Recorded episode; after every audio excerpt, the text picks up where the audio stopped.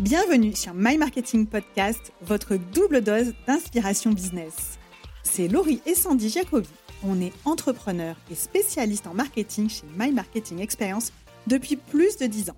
Et on est sœurs depuis toujours. Après avoir accompagné des centaines de dirigeantes et de dirigeants, on sait que les entreprises qui réussissent le mieux sont celles qui investissent dans le marketing et pas l'inverse. Nous, ce qu'on veut, c'est rendre le marketing accessible, pragmatique et fun. Donc si vous êtes entrepreneur, dirigeant d'entreprise ou marketeur et que vous voulez progresser, être inspiré et passer à l'action, abonnez-vous, vous êtes au bon endroit. Ici, au travers d'épisodes en solo et avec des invités, vous trouverez les méthodes, les outils et les meilleures pratiques marketing pour prendre les bonnes décisions pour votre entreprise, augmenter vos performances et votre niveau de kiff. Et de temps en temps, on propose des épisodes en duo pour vous partager sans filtre notre parcours d'entrepreneur. Que vous soyez au bureau, dans les transports ou en séance de sport, ce moment est pour vous. Alors profitez-en et, bonne, écoute.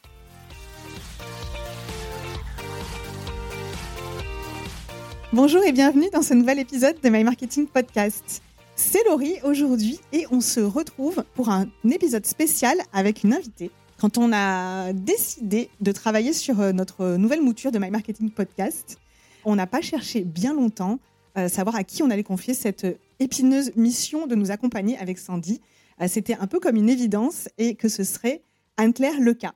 Anne-Claire, je suis ravie de t'accueillir aujourd'hui. Moi aussi, je suis trop contente d'être avec toi aujourd'hui. Alors pour le coup, c'était une évidence, euh, surtout pour Sandy, parce que nous, on sait, euh, j'avais beaucoup entendu parler de toi, mais on s'est rencontrés en fait grâce à Sandy. Oui, je me souviens la première fois qu'on s'est connecté officiellement sur LinkedIn, on s'est toutes les deux avoué qu'on avait l'impression de vachement bien se connaître alors qu'on s'était jamais rencontrés parce que bah, Sandy m'avait beaucoup parlé de toi et puis euh, vice versa. Et inversement, Sandy m'avait beaucoup parlé de toi aussi. Toi, Anne-Claire, tu es la fondatrice de EcoFactory et tu accompagnes les personnes qui souhaitent améliorer la visibilité et l'attractivité de leur podcast. Comme quoi, c'était pas une erreur de casting de faire appel à toi. Hein. It's a match. It's a match. Dans ce travail qu'on a effectué ensemble, on a notamment travaillé sur notre personal branding avec Sandy, un exercice qu'on a donc fait, refait avec toi. Et c'est le sujet que tu viens partager avec nous aujourd'hui. Exactement. Je trouve que c'est un super sujet parce que ça vient toucher à plein de choses, à des choses qui sont d'ordre très stratégie, business, des compétences comme la communication, mais aussi des choses un peu créatives, plus du côté personnalité, humain. Et je trouve que c'est un sujet super riche qui n'est pas encore vachement abordé et j'ai trop envie que, bah, de le démystifier avec vous aujourd'hui et faire en sorte que chacun se sente capable de passer le pas à la fin de l'épisode. Ouais, parce qu'au final, c'est pas si simple justement à définir. Et moi, j'ai trouvé l'expérience. c'est vrai qu'on y travaille dessus avec Sandy, mais d'avoir toi à l'extérieur pour nous refaire travailler dessus, parce que finalement, c'est bien aussi parfois de se poser de faire le point et de dire est-ce que c'est toujours comme ça que je me définis? Donc de continuer à travailler son personal branding et les éléments qui le constituent. C'était un super exercice et c'était pas si facile au final, je dois bien le dire. Mais avec ta méthode et les bonnes étapes, c'est un travail que tout le monde est capable de faire. Oui, franchement, j'en suis persuadée. Il y a plusieurs degrés d'avancement. On peut y consacrer plus ou moins d'énergie ou quoi. Mais pour moi, il y a un basique, un, niveau basique du personal branding qui est accessible à tout le monde et que tout le monde devrait investir un moment ou un autre s'il a envie d'être reconnaissable, mémorable et même remarqué, quel que soit son poste ou son, domaine d'activité. Justement, ce que je te propose, c'est que ce soit ces fondations, en fait, ces fondamentaux qu'on aborde ensemble aujourd'hui pour que les personnes qui souhaitent entamer euh, ce travail, euh, commencer à travailler sur leur personal branding, puissent avoir bah, les premiers, tu vois, les premiers éléments, les premières pistes pour passer à l'action, puisque bah, ici on est vraiment là pour donner les, techniques et les pistes pour amorcer l'action et avancer progressivement. Donc, est-ce que je pense que tu as déjà répondu en fait à la question, mais je voulais que tu redonnes rapidement, que tu nous fasses un résumé de ce que c'est le personal branding pour ceux qui l'ignorerait encore Alors le personal branding, pour le dire simplement, c'est ce que tu as envie que les gens pensent et disent de toi quand tu n'es pas dans la pièce, en gros. Et donc ça peut être du personal branding personnel, mais là on est plus sur une approche professionnelle du personal branding, et notamment dans sa façon de communiquer ce personal branding sur les réseaux sociaux ou dans le contenu qu'on va créer autour de, son activité professionnelle. Ok, super. Bah, je pense qu'au moins c'est une définition claire que tout le monde peut s'approprier. Et est-ce que toi, tu as constaté justement pourquoi les, les, gens, souvent, c'est un exercice qu'ils n'arrivent pas à faire? Est-ce que il y a des blocages, il y a des peurs? Est-ce que voilà, c'est vrai que souvent on se dit qu'est-ce que je vais faire, qu'est-ce que je vais dire au final. Ça demande une certaine motivation de personal branding et parfois on est un peu retenu en arrière, on est un peu alourdi par des peurs ou des croyances ou des pensées que le personal branding, c'est quelque chose qui n'est pas atteignable pour nous. Alors déjà, moi, je donne des cours en master de communication et à la fin, j'ai une petite session de clôture de mes cours de master en communication où je donne des conseils à ces jeunes de 20 ans sur la façon dont ils doivent aborder la communication appliquée à eux et je leur dis commencez-le dès maintenant. Donc c'est vraiment quelque chose qu'on devrait commencer, qu'on devrait apprendre en école. Donc si moi je donne ce conseil à des personnes de 22 ans qui sont même pas sur le marché du travail, vous qui nous écoutez, qui êtes dirigeant, dirigeante d'entreprise ou à des hauts postes, eh ben c'est encore plus valable pour vous parce que vous avez encore plus d'expérience à mettre en avant, vous avez encore plus de projets et un historique professionnel qui est encore plus riche. Donc vous avez une matière qui est inexploitée et qui pourrait vraiment vous apporter mais tu vois, moi, ce que j'entends souvent, c'est euh, j'ai rien à raconter. Euh, qu'est-ce que j'ai dit euh, Ça va pas être intéressant. ça n'intéresse personne ou ça va intéresser personne. Tu vois, c'est ce fait de pas vouloir se mettre en avant. Ça, c'est une grosse difficulté, justement. Euh, enfin, en tout cas, nous, moi, je l'ai constaté. Je pense que derrière le ça ne va intéresser personne, il y a bah, la peur d'être un peu rejeté, en fait, de prendre euh, un peu une, approche de la performance de sa prise de parole en disant bah, si euh, je commence à parler un peu de moi et que mon, mon poste y performe moins, bah, je vais en fait, je vais le prendre pour moi. La peur de déplaire. La peur de déplaire, exactement. Et en fait, si ce poste y performe moins, eh ben, c'est peut-être parce que il n'était pas posté au bon moment, qu'il n'était pas écrit de la bonne manière. Et pour moi, euh, c'est pas l'approche personal branding qui doit vous, du coup, vous faire peur du rejet. On n'est pas toujours la raison, Exactement. la raison pour laquelle quelque chose ne fonctionne pas. Exactement. Et sur le fait que ça va pas intéresser les gens, bah oui, il y a certaines personnes que ça va pas intéresser. Je suis tout à fait d'accord. Mais après, il y a des personnes que ça va intéresser doublement. Et du coup, cette approche de personal branding, c'est le fait de se démarquer et de se rendre mémorable et reconnaissable auprès d'une certaine cible. Et si vous avez cette approche, les étapes qu'on va aborder, eh bien vous le ferez de manière intelligente. C'est-à-dire que l'idée, c'est pas de squatter la conversation et puis de raconter qu'un jour on a fait un camp d'été et qu'on faisait de la flûte. C'est pas ça euh, l'idée. T'as la ref. T'as la ref. l'idée, c'est de partager des choses qui nous sont propres, qui sont issues de notre histoire personnelle, mais dans une démarche de le rendre compréhensible et de donner de la valeur aux gens qui nous lisent. Je vous donne deux exemples. Deux exemples d'usage du personal branding qui vous montrer à quoi ça sert et pourquoi ça va intéresser les gens. Vous êtes un expert ou une experte et vous avez envie d'être reconnu comme une des voies à suivre sur le sujet de l'automatisation. Une approche de personal branding, ça pourrait être de mettre en avant vos propres erreurs ou des apprentissages que vous auriez fait dans une situation particulière. Ce partage personnel, d'une anecdote qui est personnelle, c'est du personal branding, puisque vous vous mettez en scène dans votre communication, vous n'êtes pas en train de délivrer un enseignement froid et théorique, vous l'humanisez avec votre propre expérience. Et pourquoi ça va intéresser? Parce qu'on écoute toujours les histoires et parce qu'on les mémorise toujours mieux. Euh, le fait euh, de pouvoir se représenter quelqu'un qui est en train d'apprendre, c'est en fait les ficelles qui sont tirées dans n'importe quel euh, Disney. c'est contextualisé en fait. Exactement, c'est contextualisé. Et c'est pour ça que le storytelling, on nous rabat les oreilles avec, avec mais c'est pas un truc qui est inatteignable. C'est ce que font nos grands-mères et ce que font les gens depuis des années et des années et des millénaires. C'est de faire en sorte de proposer un contenu qui est complexe en l'humanisant et en le rendant accessible et mémorable parce qu'on peut se projeter dans l'histoire qui est racontée. Voilà. Et en fait, ça correspond à, un des piliers euh, dans les neurosciences. Euh, un des piliers de l'apprentissage, c'est l'attention. Et on sait, ça a été démontré que les histoires permettent d'être plus concentré et d'être plus attentif parce que c'est rythmé et parce qu'on peut se projeter. Il y a aussi pas mal d'images mentales et ça permet justement d'être attentif et de mieux mémoriser. Donc euh, le storytelling a vraiment aussi cette dimension de pouvoir être mieux mémorisable. Exactement. Et donc du coup, d'avoir se, dire, en fait, faire du personal branding, des champs d'application, c'est le storytelling, c'est de raconter des histoires et se mettre en scène. C'est l'assurance de se dire qu'on va intéresser les gens puisque c'est la base même de, de, faire un bon storytelling. Un deuxième c'est aussi de se dire que ça va intéresser les gens puisqu'ils vont comprendre qui vous êtes. Et en fait, on n'est pas tous des pouces en train de scroller sur des, sur des écrans, on n'est pas tous des images figées de profil LinkedIn en costard cravate, on est des vraies personnes qui vivons des vraies aventures. Et en fait, parfois de découvrir quelque chose d'inattendu sur quelqu'un, ben on va se connecter à lui de manière inattendue et bien sûr, on va s'intéresser aux gens. moi, j'ai en tête des personnes qui ont vraiment joué ce côté personal branding avec une autre technique qui peut être le building in public. C'est comment est-ce qu'on se met en scène dans la construction de quelque chose. C'est aussi une technique de personal branding. je pense par exemple à Noémie Kempf qui est en train d'écrire un livre sur le sujet des communautés et qui partage étape par étape dans sa newsletter les émotions par lesquelles elle vit, etc. C'est une approche de personal branding et ça fait que ben, on a tous une admiration pour les gens qui sont en train d'écrire des livres, c'est quelque chose de fascinant, et on se connecte à elle dans les émotions et dans les, étapes qu'elle est en train de vivre.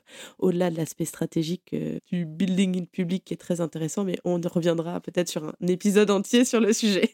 tu touches du doigt une chose qui est super intéressante, c'est que le personal branding, euh, ça permet de connecter. Exactement. Et je pense que pour moi, vraiment, si je devais le résumer en, en, une action, ce serait vraiment ça, être identifiable et pouvoir dans le but de pouvoir connecter plus facilement. Exactement. Et du coup, comment on fait pour passer à l'action? Pour passer à l'action, eh ben, on peut y aller étape par étape. Le strict minimum du personal branding, c'est se dire, bah, justement, sur quoi, sur quel sujet j'ai envie d'être identifié, sur quel sujet j'ai envie de m'exprimer pour que le nom de Laurie Jacobi ou le nom de Anne-Claire Lucas euh, soit associé à des grandes thématiques. Donc ça déjà, paraît être un bon départ. Ça paraît être un bon départ. Mais c'est pas si évident que ça, en fait, euh, finalement, de faire des choix. Parce que c'est tentant de vouloir parler de plein de choses aussi. Hein. C'est tentant de vouloir parler de plein de choses. Et aussi, bah, il y a toujours un peu parfois le syndrome de l'imposteur qui peut un peu nous rattraper en disant bah, qu'est-ce que j'ai comme légitimité à euh, m'exprimer sur ce sujet? Donc ça, on revient aussi un petit peu au père au blocage, on va les retraiter un petit peu. Bah, c'est définir son personal branding, c'est définir un cadre dans lequel on a envie d'évoluer. Ça peut être un, cadre vers lequel on a envie d'atteindre aussi, d'avancer. Donc il peut être aussi défini comme un objectif à atteindre. Moi, mon personal branding, j'ai envie de le créer pour être identifié sur tel sujet, par exemple de l'automatisation, c'est encore un exemple que je prends. Aujourd'hui, je me suis encore très peu exprimée, mais c'est quelque chose que je connais bien ou que j'ai envie de creuser. Et eh ben, prophétie autoréalisatrice, je le mets dans les thématiques que je vais aborder, parce que du coup, ça me donne des objectifs de m'exprimer régulièrement sur le sujet afin d'être identifié euh, dans le futur. C'est hyper intéressant et, euh, et, en fait, ça me fait penser que dernièrement, je sais pas toi dans ton, dans ton fil, mais euh, moi, j'ai vu plein de gens qui ont commencé à s'exprimer sur euh, une expertise sur ChatGPT, par exemple, sur les intelligences artificielles, alors qu'il y a encore trois mois, ils n'en parlaient pas du tout. Et finalement, c'était pas nécessairement déjà des experts, c'est juste qu'ils ont commencé à s'intéresser au sujet en se disant bah, Moi, j'ai envie aujourd'hui, ça m'intéresse, j'ai envie d'être identifié par rapport à ce sujet-là. Ils ont juste commencé par partager euh, leurs apprentissages sans se positionner comme expert. Ça, c'est aussi une peur de dire quelle légitimité je l'ai à le faire. Le fait de se positionner, d'avoir un positionnement d'apprenant, d'explorateur, c'est aussi une manière de se soulager sur la peur d'être euh, d'être démasqué comme un expert en fraude en fait juste c'est moins impliquant hein. c'est beaucoup moins impliquant mais c'est tout aussi passionnant parce qu'il y a une identification plus forte qui va se faire entre votre audience et vous puisqu'elle va s'identifier aux questionnements, aux échecs, aux questions que vous posez. Et c'est quelque chose qui crée un lien émotionnel qui est même encore plus fort que celui euh, de l'expert. Oui, parce que ça rend plus accessible en fait. Exactement. Ok, bah, étape numéro une, je pense que c'est déjà pas mal de commencer à clarifier euh, ces sujets-là. Étape numéro une, on a dit qu'on faisait basique et pour aller plus loin. Si on a envie d'aller plus loin, on peut définir ces thématiques selon euh, la stratégie de contenu qui est euh, donc tofu, mofu et bofu. C'est top la of fameuse. The, la fameuse.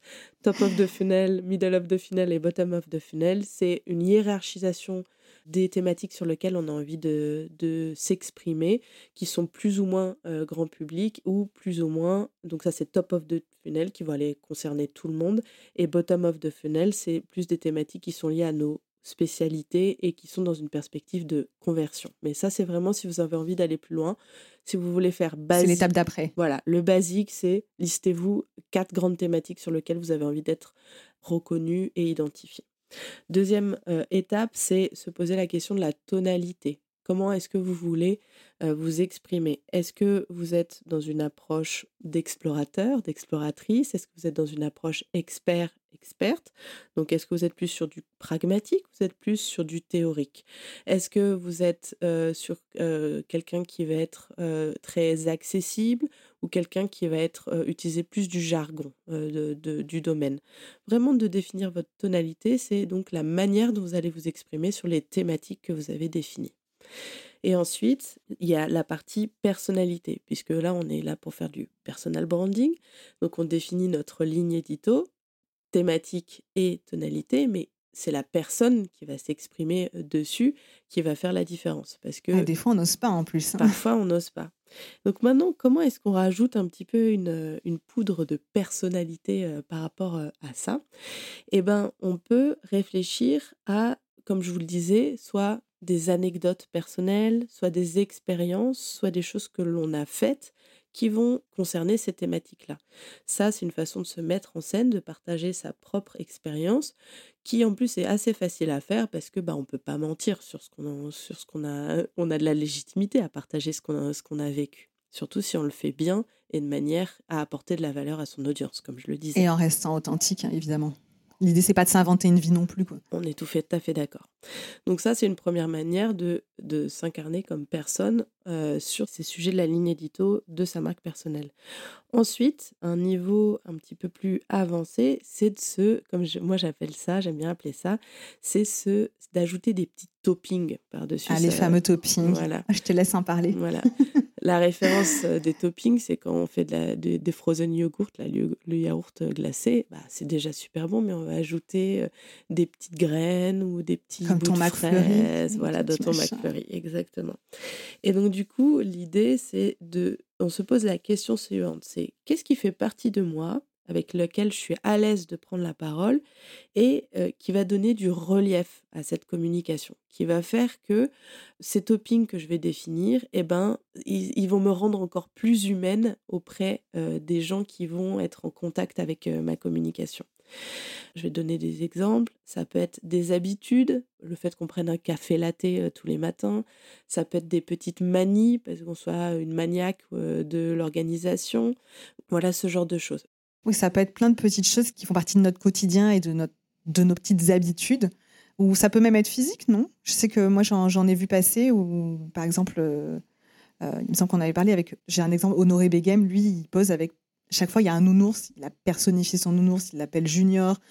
il a tellement, tellement travaillé son topping que euh, je suis incapable de croiser un nounours dans la rue sans penser à lui. C'est le signe d'un personal branding qui est hyper bien défini parce que euh, il l'a tellement bien intégré que ça paraît naturel maintenant d'associer Honore Beghem à ce grand nounours. On le voit même si on consulte son, profil LinkedIn qu'il y il est partout.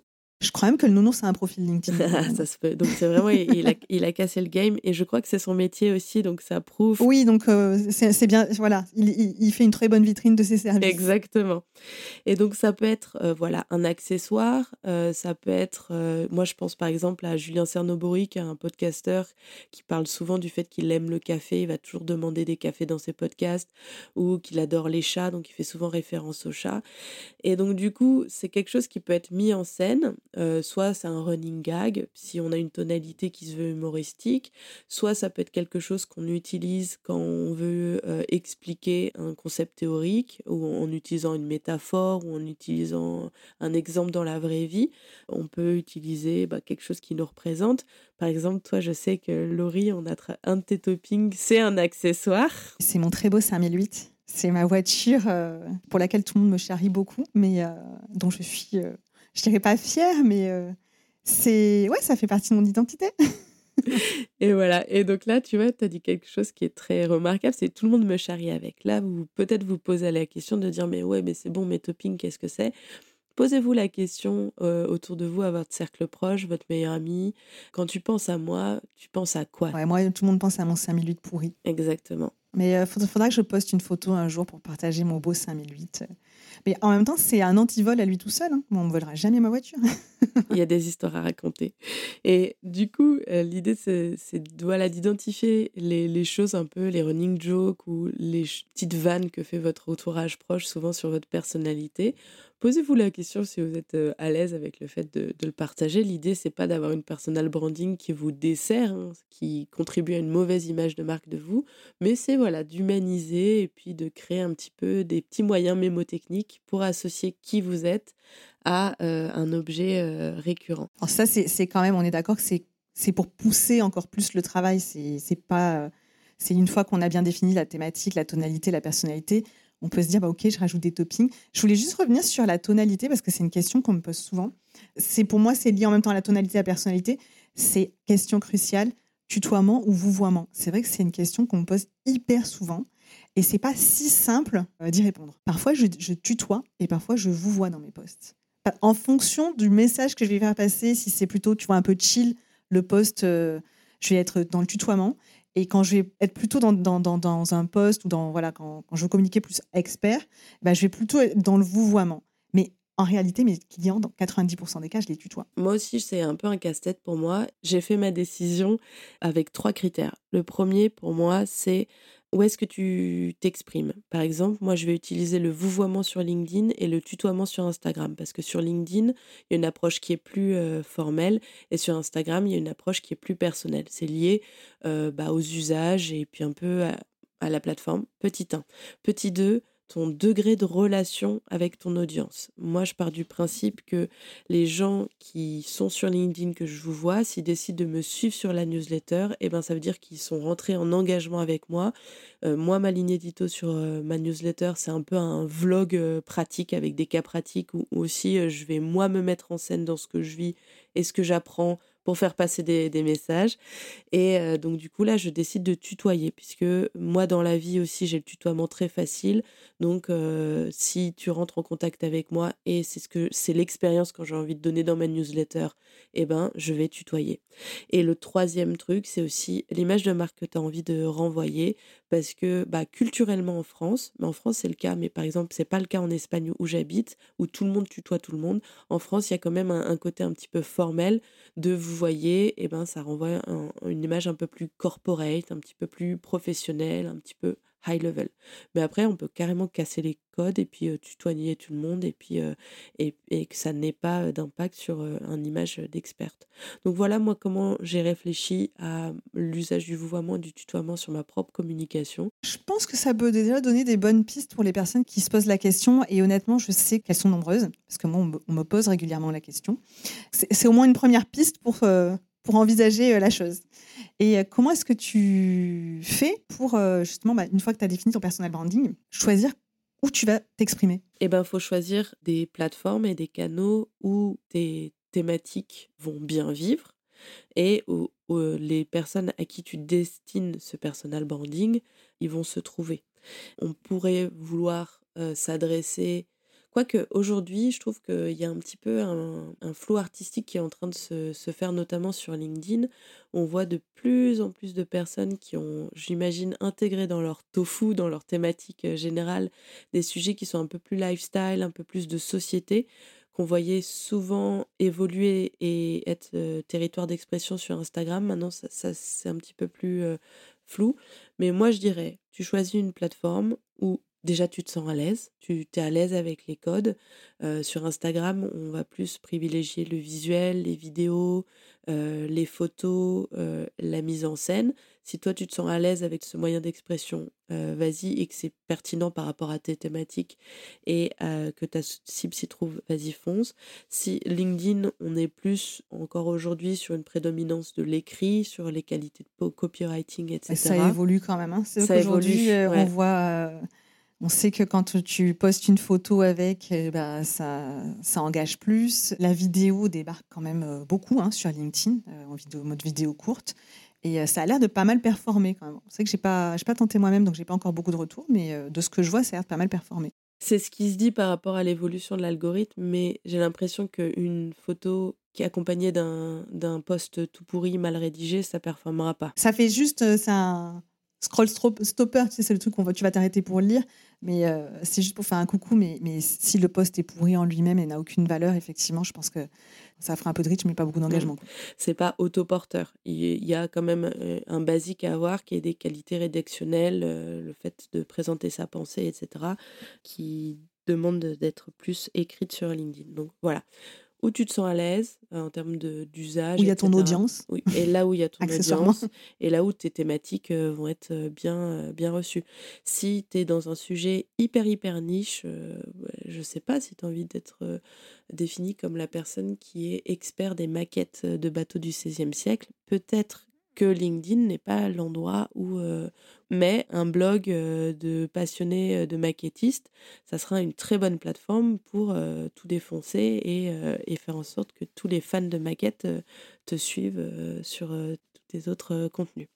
Donc voilà, sur ses propres canaux et le choix des canaux, c'est une approche pour les choisir. Ensuite, tu peux, ça c'est l'étape advanced pour aller plus loin, tu peux aussi cibler des canaux d'audience affinitaires, donc des personnes qui s'expriment sur les mêmes thématiques que toi, mais de manière différente, avec qui tu t'entends bien, ou des personnes qui traitent des thématiques qui sont peut-être connexes ou qui sont un petit peu au-dessus ou un petit peu en dessous de, l'échelle de précision de, tes thématiques? On met toujours dans, le même euh, écosystème, dans le même environnement. Exactement, toujours dans le même écosystème, toujours dans le même environnement. Et puis euh, d'aller les contacter pour voir s'il n'y a pas des partenariats à, à faire. Des lives à faire ensemble, que ce soit sur Instagram, sur LinkedIn ou même sur vos newsletters respectives. Il y a, des échanges de, visibilité qui peuvent se faire. Euh, sur vos podcasts respectifs, faire de la cross-promotion, faire des invitations euh, mutuelles le fait d'aller aussi s'associer à d'autres personnes qui ont aussi un personal branding qui est défini. il y a ce qu'on appelle en communication un effet halo qui va se créer. Et donc du coup, vous allez bénéficier aussi de la crédibilité et de la marque qu'a construit cette personne en s'associant à ces personnes avec des audiences affinitaires.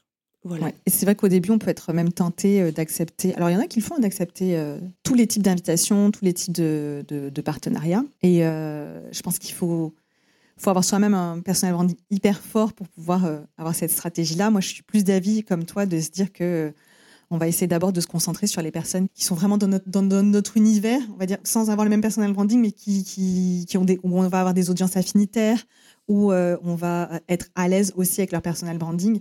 Euh, pour pouvoir euh, s'apporter justement, c'est euh, bénéficier de, des communautés, de nos audiences mutuelles, mais en respectant notre propre identité et notre personal branding. C'est moi, je mets tout à l'heure, je disais à Sandy, ah bah, le sujet pourrait être intéressant, on pourrait proposer à un tel de faire un, live avec nous. Et après, j'ai réfléchi, je me suis dit, c'est moche hein, ce que je veux dire, mais en fait, je pense qu'en termes de branding, personal branding, ça, ça ne collerait pas à mon sens, il faut quand même essayer d'être vigilant là-dessus, ou alors bien, bien, bien aborder le truc, bien préparé. Mais je pense que si on démarre, ça peut être un peu casse-gueule. Mais je suis tout à fait d'accord avec toi. Et il faut se mettre aussi en tant que consommateur. Quand on voit euh, Suprême faire un partenariat avec Lacoste, on le retient, on trouve ça cohérent, etc. Parce que les marques vont bien ensemble. On s'imagine pas euh, Mercedes faire un partenariat avec Lidl. Ça n'aurait aucun sens. Parce que euh, les images de marque sont, sont sont un peu dissonantes. Donc c'est vrai qu'il faut aussi avoir non, mais je crois qu'il y a une marque de voiture qui a fait un partenariat avec Lidl suite à un, truc du 1er, 1er avril. Et honnêtement, c'était inattendu. Bon, après, je pense que les deux marques, positionnées très différemment, sont quand même toutes les deux très fortes. J'avais trouvé ça quand même bien pensé. C'était bien d'avoir fait ce, hook. C'était un coup, euh, c'est un, un, effet opportunité, je suis d'accord avec toi. Et puisqu'on parle de marque, j'ai envie de donner un dernier conseil sur la mise en œuvre opérationnelle de ce personal branding, c'est qu'on peut se considérer soi-même comme une marque. Une marque, c'est quand on pense à Yuka, on pense à euh, une petite carotte et la couleur verte et la couleur orange, eh ben on peut penser à la même chose pour nous, c'est-à-dire qu'on peut aussi se définir une gamme colorielle avec laquelle euh, on est à l'aise, qui reflète euh, l'image de marque qu'on a envie euh, de renvoyer. Ne pas hésiter à regarder la signification des couleurs aussi, ça peut nous aider à les choisir et ne pas hésiter aussi à investir dans l'accompagnement d'un graphiste ou d'une graphiste qui nous aiderait à définir une palette de couleurs et même pourquoi pas un logo, un petit, un petit gimmick visuel qui pourrait être récurrent. C'est quelque chose qui paraît peut-être encore plus advanced. Mais c'est pas trivial à mon sens. Hein. je sais que euh, pour, euh, pour My Marketing Experience. Euh, le orange est vraiment notre couleur depuis le départ. Et pour l'histoire, c'est, on est vraiment, notre marque est vraiment associée à cette couleur. j'ai même des personnes autour de moi qui m'ont dit, ah, c'est orange, c'est le orange My Marketing Experience. Ça, me fait sourire quand on, quand on me le dit. Et ce orange, pour l'histoire, a même évolué de, depuis notre création pour mieux correspondre à notre personnalité. Donc au début, c'était un orange qui était très pop parce qu'on était une jeune société et tout ça. Et on l'a fait évoluer vers un orange un peu plus soutenu, qui est quand même encore bien flashy. On voulait quelque chose de moins euh, enfantin et d'un petit peu plus positionné un petit peu plus euh, expert. Si un orange peut être expert, mais euh, moins flashy pour plus de sérieux tout en restant quand même assez dans la créativité, dans voilà tout, ce, qui fait notre identité aussi. Mais je suis d'accord avec toi, les éléments graphiques peuvent faire aussi partie et doivent, au niveau advanced, faire partie de notre identité et notre personal branding. Je suis tout à fait d'accord. Et aussi à titre personnel, euh, là, moi, je suis en train de faire évoluer les couleurs de mon personal branding parce que euh, ils ne correspondent plus à l'image que j'ai envie de renvoyer et même euh, parce que j'ai fait un peu une enquête auprès de ma cible, j'ai fait beaucoup d'entretiens, j'ai vu que ça ne transmettait pas forcément les bons messages et là donc du coup je fais un travail de refonte de mon identité visuelle en tant que marque EcoFactory, mais en tant que Anne-Claire Leca, parce que les deux sont liés, euh, pour euh, aligner euh, les couleurs que j'utilise, mon logo, mais aussi les territoires d'expression que j'ai envie d'aller conquérir. Voilà. Toi aussi, tu vois, tu évolues. je crois que c'est Florence Grégeois aussi qui est très identifiée sur un rose un peu layette dans ses publications. Dès que, dès que je vois ce rose avec une photo en noir et blanc, et elle utilise beaucoup de personnages de séries et de célébrités féminine exclusivement. Et en fait, c'est très identifiable. Je n'ai pas besoin de voir qui écrit le poste. Je sais que c'est un poste de Florence. Donc, euh, c'est le niveau advanced.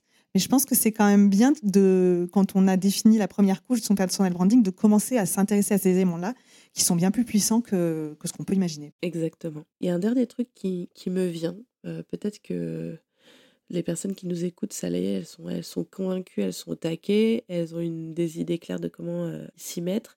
il y a peut-être quelque chose qui les retient qui est, mais si je commence à parler de moi, est-ce que je vais devoir parler de tout? Et ça, c'est quelque chose qui est très important. Et on a utilisé un outil euh, avec euh, Sandy et Laurie, et je l'utilise avec tous mes clients, qui est un, outil qui s'appelle la fenêtre de Johari, en fait, qui, qui permet, mais au-delà de, cet outil, c'est de se dire qu'on peut avoir une approche cadrée aussi de ce sur quoi on s'exprime. De la même manière que on va pas s'exprimer sur toutes les thématiques, on peut aussi définir les points sur lesquels on accepte de s'exprimer qui font partie de notre histoire personnelle et aussi de définir un curseur du niveau de détail dans lequel euh, on va aller. Par exemple, un des éléments de ma marque personnelle, c'est le fait que j'habite à, Barcelone, mais je ne vais pas donner mon adresse euh, ou euh, le, quartier dans lequel euh, j'habite, parce que je ne trouve pas ça pertinent et en plus je trouve que c'est aller trop loin dans mon intimité. De la même manière, vous pouvez peut-être parler du fait que vous êtes une entrepreneur et que vous êtes maman, mais vous n'aurez pas envie de dire le, nombre d'enfants que vous avez ou leur prénom. C'est vrai que c'est souvent une crainte. Hein. C'est souvent je vais devoir tout déballer et j'ai pas envie de parler de ça et de ça. Et je te rejoins, en fait, on n'est pas obligé de parler de tout. C'est vrai qu'on voit beaucoup de personnes exposer énormément leur vie sur, sur les réseaux, que ce soit LinkedIn ou ailleurs. En fait, c'est pas, on n'est pas obligé de tous faire ça pour avoir un personal branding fort. Souvent, moi, j'entends, euh, j'ai pas envie de parler de ça, j'ai pas envie de parler de ça, parce que c'est ma vie privée. C'est OK. Moi, je suis d'accord, on n'est pas obligé de parler de tout. On peut mentionner certaines choses. Et moi, c'est un exercice que j'ai beaucoup aimé faire, parce que je sais que j'avais des, des craintes, pas, pas des craintes, mais des choses. Je me disais, ça, ça c'est ma, barrière, ça, c'est mon curseur, il est là, et j'irai pas plus loin. Et après, en fait, le curseur, et je trouve que c'est ça qui est intéressant, parce que le personal branding, c'est fait pour aussi évoluer avec nous c'est de te dire, bah avant, euh, moi, je sais qu'il y avait un curseur j'avais posé et je me dis, OK, aujourd'hui, je suis OK pour en dévoiler un petit peu plus. Mais par contre, je n'irai pas au-delà de ça. Donc, c'est vraiment arriver à doser en disant, aujourd'hui, je suis prête à dire ça et pas ça, fine. Et euh, demain, bah, j'ai grandi, j'ai évolué, je suis plus à l'aise, bah, je peux en, dévoiler un petit peu plus ou pas. Exactement. Moi, c'est vraiment ces deux grands messages que j'ai envie de, de partager aujourd'hui. C'est que le personal branding que vous voyez des autres, c'est celui des autres et vous pouvez définir votre propre personal branding avec lequel vous êtes à l'aise. Et le deuxième message, c'est que le personal branding, c'est progressif, c'est-à-dire que vous pouvez réévaluer et faire évoluer les thématiques et vous pouvez aussi y aller progressivement en dévoilant petit à petit de plus en plus de choses en fonction de ce avec quoi vous êtes à l'aise et de votre expérience avec l'exercice. Bah écoute, c'est super. Je pense que là, tout le monde a les clés pour commencer à travailler ou faire évoluer son personal branding. Merci beaucoup, Anne-Claire. J'ai juste une dernière question à te poser, parce que chez My Marketing Podcast, on est très friand de, de bons conseils, mais aussi d'outils et de, choses qui vont vraiment être actionnables. Est-ce que toi, dans ton quotidien, tu aurais un outil à nous partager qui t'a particulièrement aidé ou que tu utilises beaucoup, qui fait la différence? Ouais, il y en a un que j'utilise depuis quelques mois et qui a vraiment fait la différence pour moi. D'ailleurs, je rends à César ce qui est à César, c'est Claire Gerbier qui l'avait partagé quelque part et du coup, je, je l'ai adopté grâce à elle. Ça s'appelle Magical. C'est un text expander. Ah, toi aussi, tu l'utilises? Ah, j'adore bien. C'est un text expander, c'est-à-dire qu'on définit des raccourcis, un peu comme un bit.ly en fait finalement, et qui, au moment où on écrit un email, eh bien, on écrit ce raccourci et ça nous développe automatiquement un texte plus long. Je donne un exemple. C'est une, une, extension, non? C'est une extension Chrome, il me semble, non? Oui, c'est une extension Chrome qu'on va installer sur son navigateur. que sur Chrome, ouais, sur son navigateur Chrome tu le paramètres hyper facilement et après, ça, en fonction du, type de message, ça vient s'implémenter euh, directement dans le, dans le message que tu vas envoyer. Et moi, du coup, j'ai un peu le réflexe, dès que je vois que j'écris souvent le même texte ou que je cherche souvent la même information, je donne un exemple, le numéro de SIRET de son entreprise ou l'URL de son profil LinkedIn ou euh, un email de récap euh, call découverte qu'on écrit souvent, et eh ben je crée un magic call avec entre parenthèses URL LinkedIn, entre parenthèses Siret ou entre parenthèses récap call découverte. Et là, zou, ça me écrit tout automatiquement dans mon email ou dans, mon, dans ma page Word. Et franchement, ça me fait gagner énormément de temps. Hyper puissant. Moi, tu vois, ça, c'est le genre d'outil en tant que je me revendique être une bonne feignasse. c'est des choses que j'adore et ben, je vais aussi l'utiliser. Tu vois, je n'avais pas encore cette utilisation. Moi, c'était vraiment pour, euh, par exemple, euh, remercier pour euh, une personne qui m'a fait une demande de connexion que j'ai acceptée. Tu vois, le premier petit message. Bon, après, je le personnalise, mais il y a quand même une petite trame. Et j'ai pas honte de dire que je, semi-automatise cette partie-là avec un, petit message que je peux après moduler, mais au moins j'ai déjà la trame de mon message de mon message remerciement. Écoute, merci beaucoup Anne-Claire. Dis-moi, où est-ce qu'on peut te retrouver, t'écouter, t'envoyer des petits mots doux? Eh bien, je vous donne rendez-vous sur LinkedIn, Anne-Claire Leca. N'hésitez pas à me faire une demande de connexion, voilà, euh, ou à vous abonner à, ma newsletter si vous êtes podcasteur, podcasteuse et que vous cherchez à euh, bah, améliorer votre visibilité et l'attractivité de votre podcast en créant un écosystème de marque et de communication et de communauté autour de votre projet. Bah, je suis la bonne personne pour vous et je serais heureuse de démarrer la conversation avec vous. Ok, bah écoute, super. Merci beaucoup Anne-Claire pour tout ce que tu nous as raconté aujourd'hui, pour tous tes précieux conseils. Et euh, bah, je te dis à très bientôt. Et pareil, je vous dis à tous à très bientôt pour un nouvel épisode de My Marketing Podcast.